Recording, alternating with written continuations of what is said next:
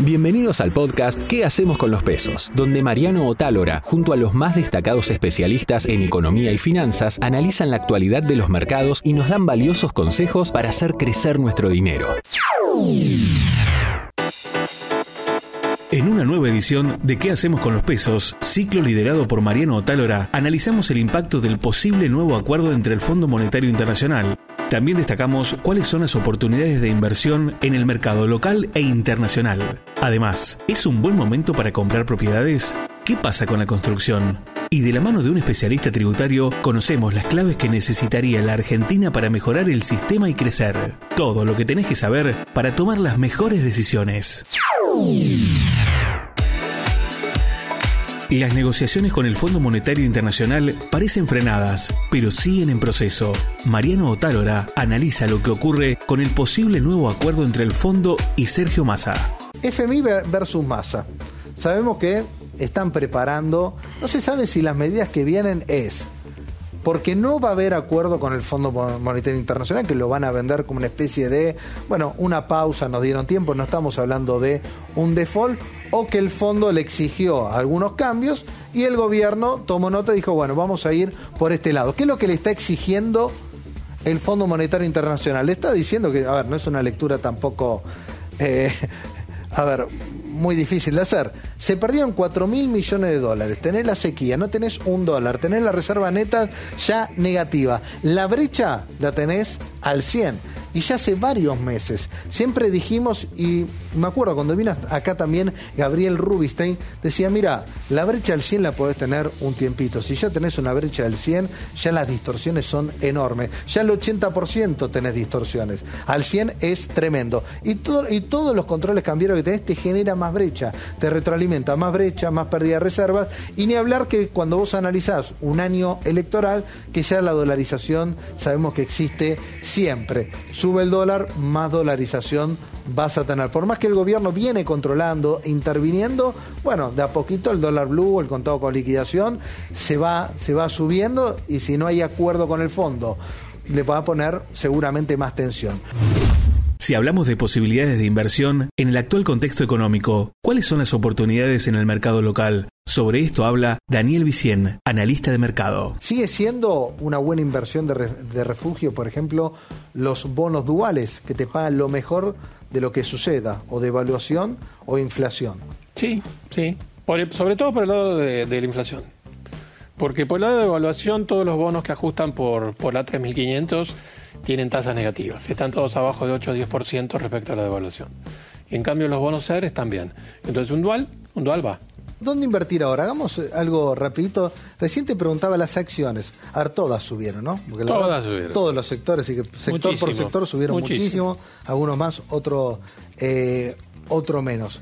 ¿Hay algún sector que vos ves que todavía es el que no subió lo que debería subir? Yo creo que tiene recorrido todavía el sector energético, sobre todo los ligados a vaca muerta, mirando al año que viene, y lo que yo te decía, subsidios y... Mira, acá las tenemos, que estos son... A ver, hoy todo el mercado, a ver, recordemos también Argentina tiene muy poco, el mercado muy chico, vamos a las acciones, digamos, seguras dentro de cada, de, cada sector. Central Puerto es una acción que subió muchísimo y tiene tanto para subir. Tiene para subir muchísimo. Transener también, y ni hablar de TGS. Y GD30 es un bono, es comprar eh, deuda argentina, pues la realidad es que los soberanos argentinos, eso es ley extranjera, pero se puede comprar AL30, que es lo más conservador, y también va a subir, porque de alguna manera eh, el próximo gobierno, cualquiera que sea, va a despejar toda este, esta incertidumbre de deuda eh, y tienen un recorrido los bonos. Daniel Vicien también da sus consejos sobre las empresas del interior a las que habría que apostar e invertir para generar ingresos. Vamos a meternos dónde invertir, Daniel. Vamos. Sediar, Vista Oil, claro, porque algo de activos internacionales eh, y Sediar Vista Oil sigue siendo un, lugar, una empresa muy bien manejada. Como un refugio. Es un refugio. La verdad, va a seguir creciendo, están está en vaca muerta, está abriendo en otros países. La verdad, excelente. Meta, va, esto me estoy jugando. La semana que viene publica, eh, presenta balances, pero la realidad es que yo la veo muy bien manejada por Zuckerberg. Siempre es un innovador. Creció mucho este año, va a seguir creciendo. Está muy metida en todo eh, el metaverso, que no es un verso, y está metido en lo que sea eh, todo lo que es nuevo de, lo que se espera en, tecnología. Y Google, bueno, Meta es dueña de todas las grandes... Eh, lo utilizamos todos los días. Todo lo usamos todos los días en todas las redes sociales. Y Google, bueno, está, está baja de precio Google, Meta y Vista. En el caso de las inversiones en el exterior, una oportunidad para no perder es la de los storage. Marcos Victorica, CEO de Best American Storage, nos cuenta por qué es una inversión segura, estable y también rentable. Lo primero importante es que yo lo que hice fue exportar un producto argentino a Estados Unidos, que fue el modelo cocheras, aplicado a un país estable. La gente que invierte allá no quiere un paraíso fiscal, quiere un paraíso institucional, que es preservar el valor de su ahorro. Se puede, yo inventé aplicar cocheras a storage, bauleras, que es una industria monstruo, factura 35 mil millones de dólares por año en alquileres, lo usan 30 millones de americanos, es parte de la infraestructura, es un mercado arbitrado, vos no te encontrás como en un departamento que uno vale tanto, otro vale tanto, vale todo lo mismo. Adicionalmente yo a eso le agrego un contrato de alquiler conmigo, con lo cual tiene doble garantía el inquilino americano que paga la renta y yo que el contrato, con lo cual es el producto más estable y seguro de real estate. Al mismo tiempo se puede entrar desde 20 y pico en 25 mil dólares con un título de propiedad. Hay inversores que tienen mucho, mi mayor inversor tiene 2 millones de dólares, porque le sigue sirviendo y porque duerme tranquilo, porque no se tiene que ocupar de nada, porque no se desocupa, porque yo soy el inquilino, porque no hay que se le rompa la calefacción o la heladera. Entonces es un producto de ese lado único. A largo plazo, evidentemente, y ojalá todo cambie, pero para lo que no es especulativo a corto plazo, y la inversión afuera te da una seguridad que la gente valora. Es decir, yo con 25 mil dólares soy dueño, que ahí lo estamos viendo en imágenes, de ese mini galponcito. Exacto. ¿No? Exacto, de cualquiera de esas personas. Claro, de que eso se alquila a americanos que guardan ahí sus cosas. Exacto. Son familias, son empresas. El, americano por trabajo, 30 millones de americanos se mudan por trabajo. Todos los estudiantes estudian en ciudades donde no viven. Eso solo ya te da 40 millones de, de, personas o 30 y pico usando esto horas. Con lo cual, como yo digo, es parte de la infraestructura de la economía, que es una de las economías más sólidas del mundo. Eso te da una seguridad que no te da ningún otro producto. Si querés más información, seguimos en YouTube en el canal Mundo Dinero. Activa las notificaciones y no te pierdas ninguna novedad. Por su parte, el sector inmobiliario se encuentra en un momento crítico. Mientras es un gran momento para comprar, no es un buen momento para vender. Sobre esto habla Germán Gómez Picazzo, director de Reporte Inmobiliario. La realidad es que ya hoy los propietarios tienen muy poca predisposición a bajar más los precios. Ya está pasando que hay propietarios que dicen no, menos de, más de esto no los bajo y se ve mucho sobre todo en los desarrollos nuevos, los constructores están diciendo a este precio prefiero no vender directamente. Lo cierro, en términos de dólares, las expensas que pago por mes son muy pocos dólares y espero a ver qué pasa el año que viene. Lo que vos ves eh, que está ya para habitar, a estrenar, y lo que está en construcción muchas veces no hay tanta diferencia. Es un contrasentido. Encontrás hasta casos en los que compras el departamento terminado al mismo precio que te ofrecen en Pozo. Pero depende mucho de las zonas, del producto, pero se ve mucho eso. Está todo barato, en realidad. Está todo barato. Lo que pasa que obviamente depende del tipo de producto. Un producto en zona norte siempre es un poquito más caro, departamentos, que en el centro de la ciudad, pero vos encontrás hoy valores metro cuadrado de 1.500 dólares. Que si lo vas a reconstruir, si vos querés comprar esa tierra. Es el costo de reposición. Hacerle el costo de reconstrucción o reposición, hacer ese metro cuadrado arriba de ese metro cuadrado de tierra, hoy estás, eh, estás por debajo. O sea, en realidad estás por encima, por debajo. Sí, te conviene comprar en lugar de ponerte a construir. Claro, y eso, es lo que muestra que los, es otro, otro los elementos, los tantos elementos que demuestran que los valores actuales están en un piso técnico. ¿Y hoy qué se, qué se vende o qué se compra? ¿Más de departamentos usados? ¿Más desde el pozo? O también como refugio, ¿no?